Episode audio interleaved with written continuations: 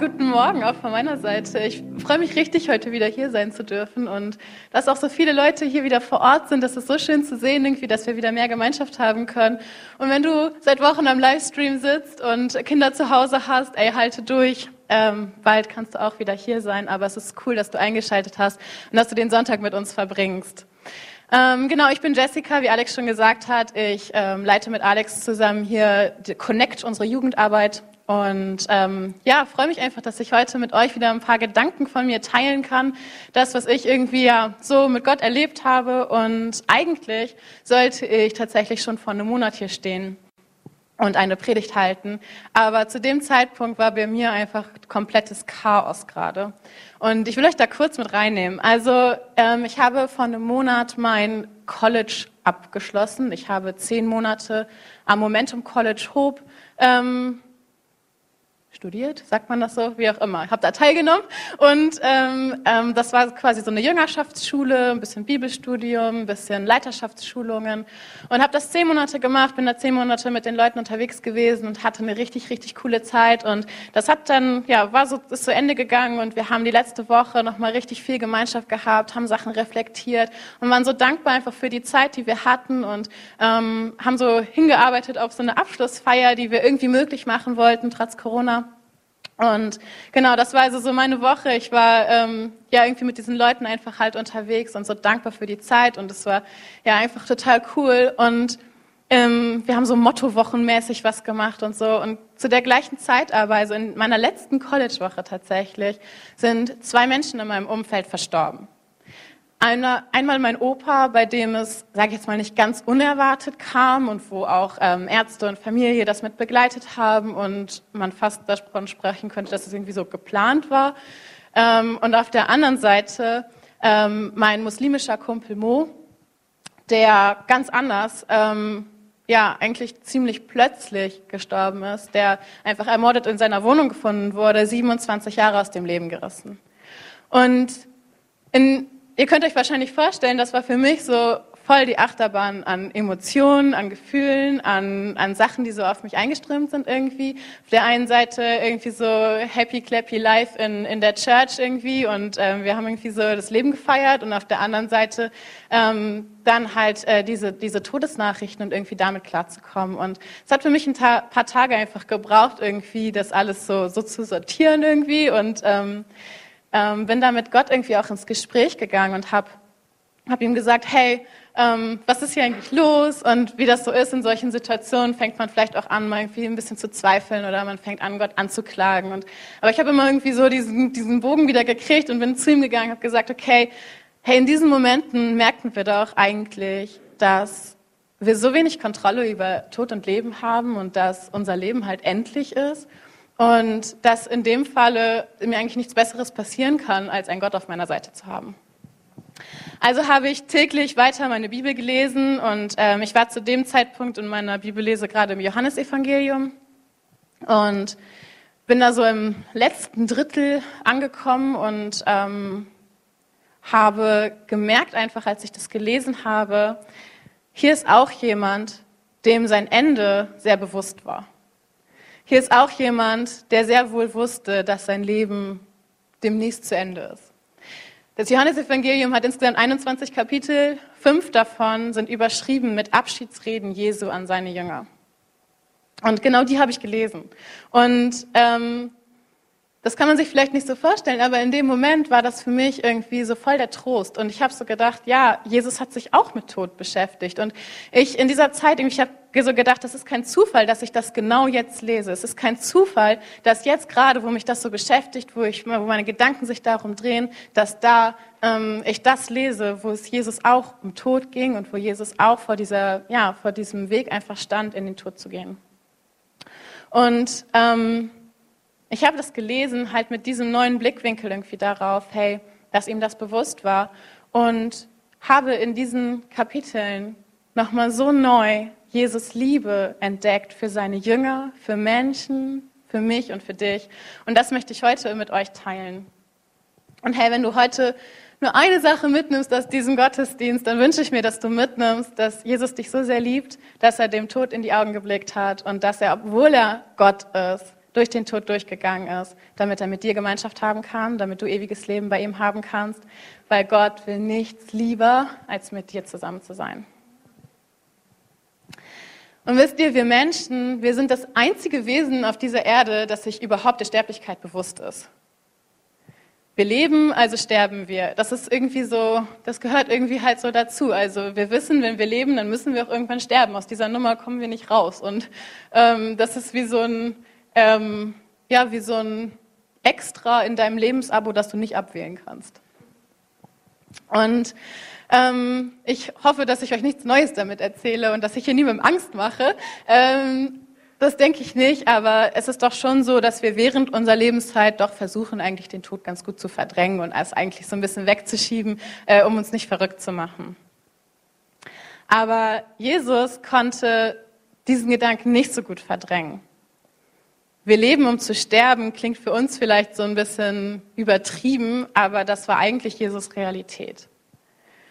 Und ich habe ehrlich gesagt keine Ahnung, ab wann genau Jesus das klar war, dass er sterben wird und wie er sterben wird und dass er so früh sterben wird und so. Das, ich weiß nicht genau, ab wann ihm das genau klar war, aber wir können definitiv in den Evangelien sehen, dass es eine Zeit gab, wo ihm das sehr bewusst war. Und auch da in diesem Johannesevangelium, was ich da gelesen habe, war das schon eine Zeit, wo ihm das bewusst war. Er wusste, was auf ihn zukommt. Er wusste, er wird nicht alt und grau werden und er wusste, er wird einen Tod sterben, der nicht so schön ist. Und ein Fotograf aus Kalifornien, Andrew George heißt er, der hat einmal gesagt, ähm, in unseren letzten Momenten vor dem Tod zeigt sich, was wirklich zählt.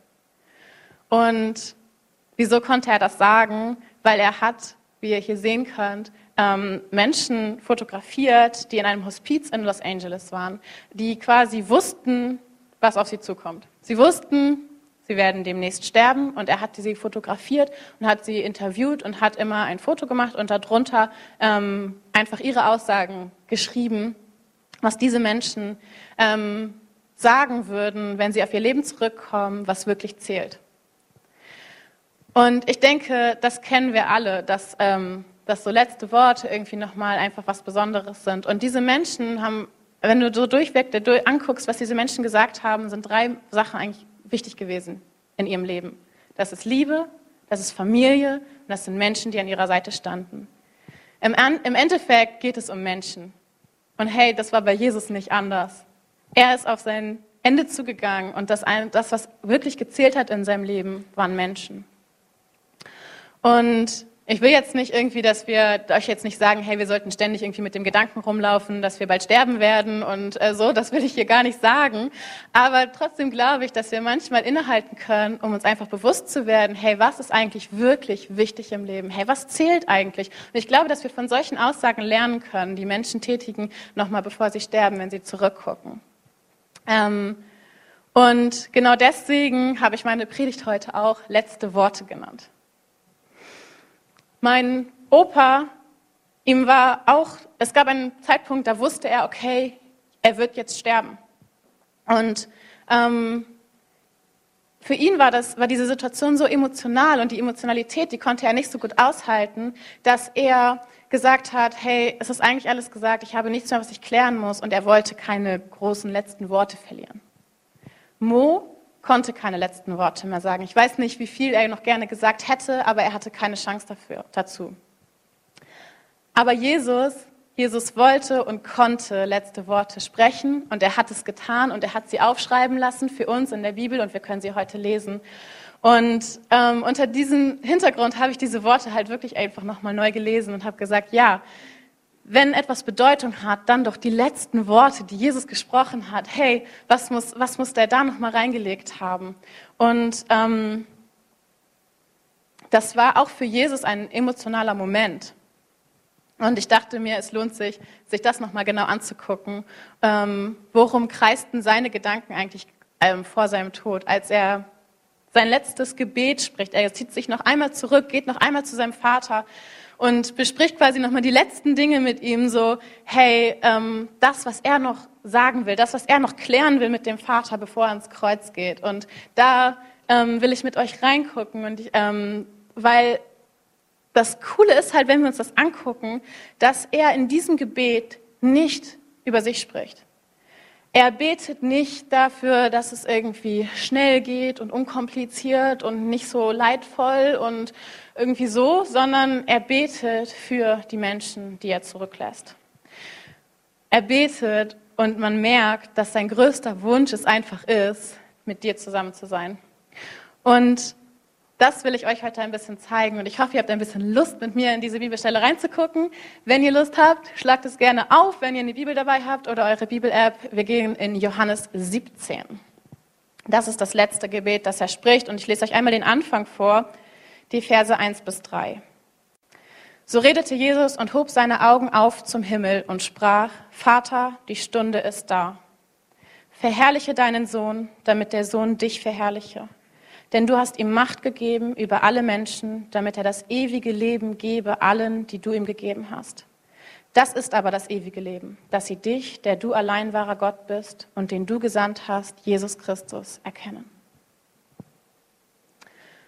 Und ich weiß nicht, wie euch das geht, wenn ihr das lest. Ich finde, man kann das so lesen und denken so, ja, verherrliche du mich, ich verherrliche dich und so weiter. Aber wenn man ganz genau hinguckt, dann merkt man eigentlich, hey, hier steckt ein Verlangen drin von Jesus, dass dieser Plan, den Gott hat, zur Verendung kommt. Dass sein Tod wirklich das bewirkt, was er bewirken sollte. Dass, wenn er jetzt stirbt, dass es wirklich dazu führt, dass Menschen ewiges Leben kriegen, dass sie mit ihm in die Ewigkeit gehen können, dass Menschen versöhnt werden mit Gott. Das ist der Grund, warum er auf die Erde gekommen ist. Und das war irgendwie immer der Plan. Und er wusste, dass der Plan irgendwann sein wird, dass er sterben wird, damit das dann zur Vollendung kommt. Und jetzt sagt er, jetzt ist die Stunde da. Jetzt ist es gekommen. Ähm, verherrliche du mich, damit ich dich verherrlichen kann. Er sagt quasi, jetzt ist es soweit. Bitte bitte vollbringe dieses Wunder quasi, dass jetzt Menschen wirklich erkennen, dass ich Gottes Sohn bin, dass das gerade hier passiert, weil du sie so sehr liebst, dass das hier gerade wirklich passiert, damit sie in Ewigkeit mit uns zusammen sein können. Bitte, bitte mach dieses Wunder, dass das jetzt, dass das jetzt zur Veränderung kommt. Weil sich Gott nichts lieber wünscht, als mit dir zusammen zu sein. Und dann, wenn wir ein paar Verse weiterspringen, geht er in die Fürbitte für seine Jünger. Für die zwölf, für die elf, die noch übrig geblieben sind, für die, mit denen er unterwegs war. Und ich will euch vorlesen, was er da betet. Das sind die Verse 11 bis 19. Ich weiß, es ist ein bisschen Text, aber hey, das sind Jesus letzten Worte, also lasst uns zuhören. Er sagt, ich bin nicht mehr in der Welt. Sie, also die Jünger, aber sind in der Welt und ich komme zu dir. Heiliger Vater, erhalte sie in deinem Namen, den du mir gegeben hast, dass sie eins seien wie wir. Solange ich bei ihnen war, erhielt ich sie in deinem Namen, den du mir gegeben hast. Und ich habe sie bewahrt. Und keiner von ihnen ist verloren, außer dem Sohn des Verderbens, damit die Schrift erfüllt werde. Nun aber komme ich zu dir und rede dies in der Welt, damit meine Freude in ihnen vollkommen sei. Ich habe ihnen dein Wort gegeben und die Welt hat sie gehasst. Denn sie sind nicht von der Welt, wie auch ich nicht von der Welt bin. Ich bitte dich nicht, dass du sie aus der Welt nimmst, sondern dass du sie bewahrst vor dem Bösen. Sie sind nicht von der Welt, wie auch ich nicht von der Welt bin. Heilige sie in der Wahrheit, dein Wort ist die Wahrheit. Wie du mich gesandt hast in die Welt, so sende ich sie auch in die Welt. Ich heilige mich selbst für sie, damit auch sie geheiligt seien in der Wahrheit. Herr, merkt ihr, wie wichtig Jesus diese Worte sind? Er wiederholt Dinge immer wieder, damit es auch wirklich klar ist. Sie sind nicht von dieser Welt. Und da ist in diesem, in diesem Gebet ist eigentlich so viel Liebe drin für seine Jünger. Weißt du, am liebsten hätte Jesus die Jünger eingepackt und hätte gesagt, ich gehe zum Vater und ihr kommt alle mit. Der hätte die am liebsten mitgenommen. Der wollte die nicht in der Welt lassen, wo er wusste, sie, sind, sie werden gehasst, sie werden verfolgt, sie werden verspottet und sie werden gefoltert werden. Das wollte er gar nicht. Das, äh, das, hat ihn, das hat ihn innerlich richtig bewegt, so dieses, ich muss sie jetzt hier alleine lassen. Am liebsten hätte er sie mitgenommen. Und deswegen in Vers 15 sagt er, ich bitte dich nicht, dass du sie aus der Welt nimmst. Warum sagt er das? Weil das die logischste Bitte wäre, die er gehabt hätte in diesem Moment an den Vater. Die Bitte, bitte, nimm sie mit, bitte lass sie mitkommen, lass sie nicht hier sein müssen. Aber es gab einen größeren Plan. Und das wusste Jesus. Und er wusste, er braucht diese Jünger hier auf dieser Erde. Und deswegen sagt er in Vers 18, wie du mich gesandt hast in die Welt, so sende ich sie auch in die Welt. Hey, eigentlich sagt Jesus hier nichts anderes als, ey Vater, jetzt verstehe ich, wie es dir gegangen sein muss, als du mich gesendet hast. Jetzt verstehe ich, du wusstest, wenn du mich hier in diese Welt sendest, wenn du deinen Sohn hier in diese Welt sendest, dann werde ich hier verspottet, verachtet, gefoltert, ans Kreuz gehängt. Leute werden nicht an mich glauben. Sie werden mich verraten. Das wusste Gott. Und trotzdem hatte er diesen größeren Plan vor Augen und er wusste, ich muss es trotzdem tun und ich werde meinen Sohn trotzdem in diese Situation senden. Ja, wer will seinen Sohn in so eine Situation senden? Aber Gott hat gesagt, doch, ich mache das. Und Jesus sagt in diesem Moment eigentlich nichts anderes als, und genauso muss ich jetzt auch die Jünger senden. Ich will das eigentlich nicht, am liebsten will ich ihnen das ersparen, am liebsten will ich äh, sie direkt mitnehmen, aber es ist notwendig und ich, ich sende sie jetzt genauso, wie du mich gesendet hast, in diese Welt. Und trotzdem bittet er dann halt in Vers 15 dieses, ich bitte nicht, dass du sie aus der Welt nimmst, sondern dass du sie bewahrst vor dem Bösen. Hey, das ist das, was ihm, so, was ihm richtig wichtig ist, dass wenn er sie hier zurücklässt auf der Erde, dass sie dann bewahrt werden von dem Bösen. Das war ihm mega wichtig. Und ähm, es gibt zwei Dinge, die er sagt dann im Nachhinein ähm, oder in dem weiteren Gebet, was ähm, dazu führt, dass sie bewahrt werden von diesem Bösen. Das ist einmal Einheit und das andere ist Heiligkeit. Ja, er sagt, hey, solange ich hier war auf Erden und solange die Jünger um mich herum waren und ich mit ihnen unterwegs war, konnte ich sie bewahren. Solange konnte ich sie zusammenhalten und irgendwie so in Einheit zusammenhalten. Aber jetzt, wenn ich gehe, wusste er, okay, jetzt wird es schwieriger. Jetzt, wenn ich nicht mehr so physisch, körperlich anwesend bin, wird es schwieriger.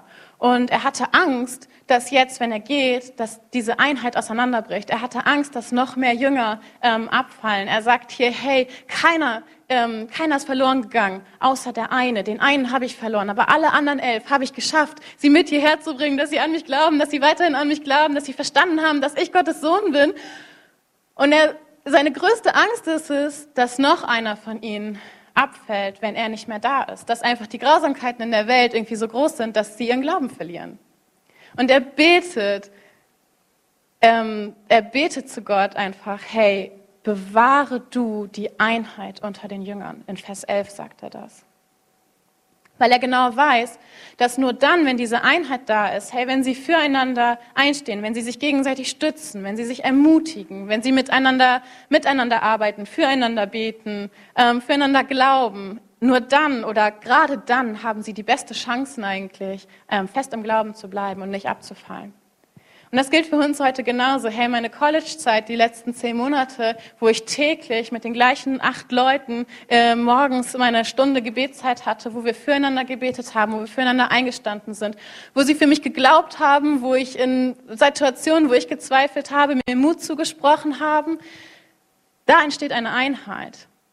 Wir sind eine richtige Einheit geworden. Und hey, in dieser Einheit ist es so einfach, an Gott zu glauben. Es ist so einfach, an Gott festzuhalten, so einfach nicht diesen Glauben zu verlieren. Und das wusste Jesus und deswegen betet er dafür. Und das Zweite ist, er sagt in Vers 17, heilige sie in deiner Wahrheit. Um dann in Vers 19 zu sagen, ich heilige mich selbst für sie, damit auch sie geheiligt sind in der Wahrheit. Ey, Jesus hätte alles für sie getan. Jesus hätte für die Jünger alles getan, damit sie beim, im Glauben bleiben und das, damit er irgendwann die Ewigkeit mit ihnen verbringen kann. Und er hat alles für sie getan. Und Jesus hat nicht nur alles für diese Jünger getan, sondern Jesus hat auch für dich und für mich alles getan. Wenn wir das Gebet uns weiter angucken, dann geht er jetzt von dieser Fürbitte für die Jünger weiter zu die Fürbitte für jeden Gläubigen. Und da will ich euch nochmal wieder mit reinnehmen und ich lese das noch einmal vor. Das sind die Verse 20 bis 26 und damit endet das Gebet dann auch. Er betet zu Gott. Ich bitte dich aber nicht alleine für sie, sondern auch für die, die durch ihr Wort an mich glauben werden. Damit sie alle eins sein. Wie du, Vater, in mir bist und ich in dir, so sollen auch sie in uns eins sein. damit die Welt glaube, dass du mich gesandt hast. Und ich habe ihnen die Herrlichkeit gegeben, die du mir gegeben hast, damit sie eins seien, wie wir eins sind. Ich in ihnen und du in mir, damit sie vollkommen eins seien und die Welt erkenne, dass du mich gesandt hast und sie liebst, wie du mich liebst. Vater, ich will, dass wo ich bin, auch die bei mir sein, die du mir gegeben hast, damit sie meine Herrlichkeit sehen, die du mir gegeben hast. Denn du hast mich geliebt, ehe der Grund der Welt gelegt war. Gerechter Vater, der, die Welt kennt dich nicht, ich aber kenne dich. Und diese haben erkannt, dass du mich gesandt hast. Und ich habe ihnen deinen Namen kundgetan und werde ihn kundtun, damit die Liebe, mit der du mich liebst, in ihnen sei und ich in ihnen. Hey, ich weiß nicht, wie dir das geht, wenn du das liest, aber ich sehe das so krass einfach. Jesus Leidenschaft und Jesus Sehnsucht, mit dir und mit mir Gemeinschaft zu haben. Hier bittet Jesus für dich und für mich. Er bittet für die, die durch die Jünger an ihn glauben werden. Hey, und das sind auch wir. Wir profitieren immer noch davon, dass die elf Jünger, dass er sie nicht mitgenommen hat in den Himmel, sondern dass er sie auf der Erde gelassen hat, damit sie sein Evangelium weitertragen können und damit wir die gute Botschaft und die Liebe Gottes erfahren können. Jetzt muss ich gucken, wo ich bin. Mm, genau. In Vers 23 betet Jesus, ähm, damit die Welt erkenne, dass du mich gesandt hast und sie liebst, wie du mich liebst. Hey, das ist Jesus größter Wunsch, dass die, dass die Welt erkennt, dass wir Menschen erkennen, wie sehr er uns liebt. In Vers 24, Vater, ich will, dass wo ich bin, auch die bei mir sein, die du mir gegeben hast. Das ist sein größter Wunsch, dass du bei ihm bist. Das ist das, was er sich so sehr wünscht. Und das betet er hier. Ich will, dass sie bei mir sind. Hey, das war Jesus letztes Gebet zum Vater. Das war das, was er gesagt hat, bevor er wusste, okay, jetzt kommen die gleich und führen mich ab und dann war es das hier. Dass alle Menschen erkennen, wie sehr sie geliebt sind, damit sie an ihn glauben, damit sie dann mit ihm in die Ewigkeit gehen können. Hey, ich sehe da so viel, so viel Liebe, so viel Leidenschaft, so Herzschmerz, wo du einfach merkst, ey, der hat da wirklich, der hat da gerungen, der hat da, das hat ihm wehgetan, irgendwie diese Erde verlassen zu müssen und irgendwie zu wissen, jetzt ist diese Zeit abgeschlossen und jetzt, ich weiß nicht genau, wie es wird, wenn ich jetzt gehe und, und ja, legt sein ganzes Vertrauen einfach auf den Vater, dass er es gut machen wird. Und er sehnt sich so danach, dass sein Leben eine Bedeutung hatte und dass sein Tod nicht umsonst sein wird. War euch das irgendwie so bewusst? Habt ihr das schon mal so gelesen? Also ich hatte das bisher noch nicht so gelesen. Wisst ihr, Jesus ist nicht so emotionslos, robotermäßig, irgendwie so ähm, geschaffen, um zu sterben, ans Kreuz gegangen, sondern das, das war emotional für ihn. Das, also das hat ihn echt, das hat ihn echt bewegt. Und eine Sache war ihm anscheinend total wichtig, weil wenn ihr das gelesen habt, habt ihr es vielleicht gemerkt, dreimal in diesen letzten sechs Versen wiederholt er, lass sie eins sein, wie wir eins sind. Hey, diese Einheit war ihm so wichtig. Warum? Das sehen wir so in den nächsten Versen. Ähm, da steht, weil Menschen durch diese Einheit Jesus und Gottes Liebe erkennen. Wenn wir in Einheit zusammen sind, dann geht das nur auf einer Basis von Liebe. Sonst können wir nicht in Einheit zusammenstehen. Menschen sehen sich nach einer Gemeinschaft, wo wirkliche Einheit ist, wo jeder irgendwie für jeden da ist, wo, wo irgendwie klar ist, hey, wie wird für dich gekämpft, wo klar ist, wir sind, wir stehen füreinander ein und wo der andere geachtet, gewertschätzt und akzeptiert wird. Hey, das ist das, was Jesus Reich widerspiegelt. Und ich will uns so ermutigen, hey, lass uns versuchen, so eine Gemeinschaft zu sein. Lass uns versuchen, wirklich auch jetzt in dieser Zeit, wo so viel Social Distancing und alles ist, lass uns versuchen, in dieser Zeit in Einheit zusammenzustehen, Gemeinschaft zu haben, uns gegenseitig zu ermutigen, uns für gegen, äh, gegenseitig füreinander einzustehen, füreinander zu beten und ähm, diese Einheit wiederzuspiegeln, die Jesus sich so, hier so sehr wünscht für uns. Warum wünscht er sich das für uns? Weil er weiß, dass dann unser Glaube stark ist, weil er weiß, dass wir dann nicht vom Glauben abfallen und wir dann die Ewigkeit mit ihm verbringen können. Und er will keinen von uns verlieren. Hey, du bist ihm so wichtig. Und er möchte, dass wir andere Menschen noch dazu gewinnen. Deswegen lasst uns, lasst uns das auch raustragen, lasst uns diese Einheit nach außen widerspiegeln, damit Leute an dieser Einheit, diese, also die Liebe Gottes erkennen. Wisst ihr, dieser Auftrag, der ist ja irgendwie immer noch nicht erfüllt. Also Gott hat immer noch nicht die Seinen zu sich geholt. Und immer noch ist es so, glaube ich, dass Gott da im Himmel ist und wenn Leute sich bekehren, dann, ähm, dann heißt es in der Bibel, dann werden sie eine neue Schöpfung. Und dann passiert genau das, was Jesus in diesem Gebet sagt. Sie sind nicht von dieser Welt, wie ich nicht von dieser Welt bin. Dann gehören sie eigentlich nicht mehr in diese Welt. Und ich glaube, manchmal würde Gott so am liebsten jeden Bekehrten so direkt zu sich ziehen und sagen, hey, ich hol dich da raus und, und du musst da nicht mehr durch und äh, komm einfach direkt zu mir so. Aber hey, wie wäre das, wenn jeder Bekehrte direkt, äh, direkt zu Gott geht? Also ähm, ich weiß nicht, ob sich da noch jemand bekehren würde, aber auf der anderen Seite, wenn das passieren würde, dann wäre auch einfach niemand mehr hier, der Licht sein könnte in dieser Dunkelheit hier auf der Erde. Und dann wäre niemand, niemand da, der diese Liebe Gottes weitertragen kann an die Menschen. Er braucht uns hier. Er braucht dich und mich hier noch, dass wenn wir erkannt haben, dass er uns liebt, dass wir das weitergeben können an andere. Das heißt, sein Auftrag an diese Jünger eigentlich, dass er diese Jünger gesandt hat, ist immer noch nicht vorbei. Der gilt für uns genauso. Hey, geht raus und, und, und ja, spiegelt diese Liebe einfach wieder, damit noch mehr Menschen durch euch an mich glauben. Wisst ihr, solange du noch nicht tot bist, ist Gott noch nicht fertig mit dir. Solange du noch lebst, solange er sich dich noch nicht zu sich geholt hat, hat er noch einen Auftrag für dich. Hey, solange hat er einen Plan für dein Leben, eine Berufung für dein Leben. Und egal wie alt du bist heute, egal wo du stehst in deinem Leben, er will dich gebrauchen und er will durch dich Menschen für sich gewinnen. Solange du noch nicht tot bist, ist Gott auch noch nicht fertig mit dir. Und wisst ihr, was irgendwie so das Genialste ist? Dass solange wir halt noch nicht bei ihm sein können, will er bei uns sein.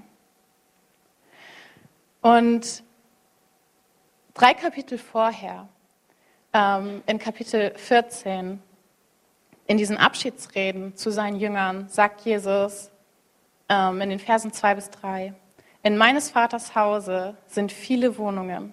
Wenn es nicht so wäre, hätte ich dann zu euch gesagt, ich gehe hin, euch die Städte zu bereiten. Und wenn ich hingehe, euch die Städte zu bereiten, will ich wiederkommen und euch zu mir nehmen, damit ihr seid, wo ich bin. Auch hier wieder, damit ihr seid, wo ich bin. Das ist das, was er will. Und deswegen geht er hin und bereitet Wohnungen für dich und für mich vor. Und dann ist mir aufgefallen, ein paar Verse später, in Vers 22, 23, sagt er, Wer mich liebt, der wird mein Wort halten und mein Vater wird ihn lieben und wir werden zu ihm kommen und Wohnung bei ihm nehmen. Und da hat Gott irgendwie so krass zu mir gesprochen und hat gesagt, Jessica, das ist genau das. Das ist genau das. Ich gehe hin und mache eine Wohnung für dich, ja. Aber es ist noch nicht Zeit für dich, zu mir zu kommen. Und solange noch nicht Zeit für dich ist, zu mir zu kommen, will ich zu dir kommen und ich will bei dir wohnen. Ich will Wohnung bei dir nehmen. Solange du noch nicht bei ihm wohnen kannst, will er bei dir wohnen. Weil er dich so sehr liebt, weil er mit dir zusammen sein will. Herr, und ich glaube, wir haben einfach überhaupt noch nicht verstanden, wie sehr Jesus uns wirklich liebt und wie groß seine Sehnsucht ist, mit uns zusammen zu sein. Ich glaube, dass das was ist, was wir immer und immer noch mehr verstehen müssen. Und ich hoffe, dass das, was ich heute irgendwie so erzählt habe und dieses Gebet, wenn man das mit diesen Augen betrachtet, dass das irgendwie ein bisschen dazu beigetragen hat, euch ein bisschen mehr zu zeigen, wie groß Jesus Sehnsucht nach dir ist. Und hey, wir sitzen alle hier oder ihr sitzt am Livestream und guckt zu, das bedeutet, du lebst. Das bedeutet, du bist noch nicht tot. Und das bedeutet, Jesus ist noch nicht fertig mit dir. Und das bedeutet, du kannst noch nicht bei ihm sein, aber es bedeutet, er will bei dir sein. Das bedeutet, er will bei dir wohnen. Und deswegen ist meine Frage heute einfach an jeden einzelnen von dir, von euch hier, wohnt Jesus schon bei dir? Weil er wünscht sich nichts sehnlicher als das. Aber er wartet auch, bis du ihn einlädst, bis du die Tür aufmachst und sagst, hey, komm Jesus und wohn bei mir. Wenn du das noch nie gemacht hast und wenn du irgendwie noch nie Jesus diese Chance gegeben hast, in dein Leben zu kommen und ähm, ja, bei dir zu wohnen, dann will ich dich ermutigen, hey, probier das mal aus. Also sag Jesus, hey, ich habe gespürt irgendwie, wie, wie deine Sehnsucht ist, mit mir zusammen zu wohnen. Komm und wohn bei mir. Und wenn du das schon mal gemacht hast, dann will ich dich irgendwie heute nochmal herausfordern und dich mal fragen, hey, wie ist denn dein Wohnverhältnis gerade mit Jesus? Also ich meine, heutzutage kann man ja in den verrücktesten Konstellationen irgendwie zusammenwohnen. Und ich weiß nicht, ob du ihn irgendwie im Untermietvertrag in deinem Keller gegeben hast oder ob du ähm, ein WG-Zimmer an ihn vermietet hast, aber deine Tür häufig doch schließt. Ähm, oder wie bei mir in der WG das zum Beispiel war, am Anfang ist man noch so euphorisch, man zieht zusammen und man lernt sich kennen und dann, dann macht man so Abende zusammen und kocht und guckt zusammen Fernsehen und so und irgendwann geht man sich das erste Mal auf die Nerven und irgendwann macht man die Tür auch mal zu und dann irgendwann will man auch nicht, dass sie unbedingt das Gespräch gerade mitkriegt, was ich am Telefon führe und dann entstehen irgendwie so Geheimnisse und ja, irgendwann bleibt die Tür auch mal länger zu und manchmal weiß man gar nicht mehr, ob die Person eigentlich gerade zu Hause ist. Geht es dir manchmal so, dass du nicht weißt, ob Jesus gerade zu Hause ist? Jesus will mit dir zusammen wohnen. Und zwar auf engstem Raum. Er möchte gerne in jeden einzelnen Winkel deiner Wohnung Zutritt haben und dir da begegnen, mit dir zusammen das Leben gestalten. Und dann will ich dich einfach heute herausfordern, hey, überleg mal, wie ist dein Wohnverhältnis mit Jesus und dich echt nochmal so ermutigen, mach alle Türen auf. Mach die Türen auf in deiner Wohnung, verstecke nichts vor ihm, gib irgendwie das hin, was, was du vielleicht zurückgehalten hast vor ihm, wo du irgendwie Dinge vor ihm verschlossen hast, wo du irgendwie Dinge versteckt hast, nicht so richtig ansprechen wolltest oder so. Sag zu ihm, hey, komm Jesus, Tür auf, komm rein. Gib ihm einfach diese Chance, diese, diese, ja, diese Chance mit dir in Gemeinschaft zu leben, weil das ist das, wonach er sich so sehr sehnt. Hey, lass uns zusammen aufstehen und gemeinsam ein Gebet sprechen. Und wenn du irgendwie das sagst, hey, das ist ein Gebet, was nach meinem Herzen ist, dann bete dieses Gebet einfach mit und alle anderen werden es sicherlich auch mitbeten. Oh Jesus, ich sehe deine Sehnsucht, Gemeinschaft mit mir zu haben. Ich glaube daran, dass das Wort wahr ist und dass du Gottes Sohn bist. Dass du für mich gestorben und auferstanden bist. Ich danke dir, dass du mich so sehr liebst. Komm und wohne bei mir. Ich will mit dir leben. Ich mache alle meine Türen auf. Komm jetzt herein. Danke dass du bei mir einziehst und ich wissen darf, dass du da bist. Amen.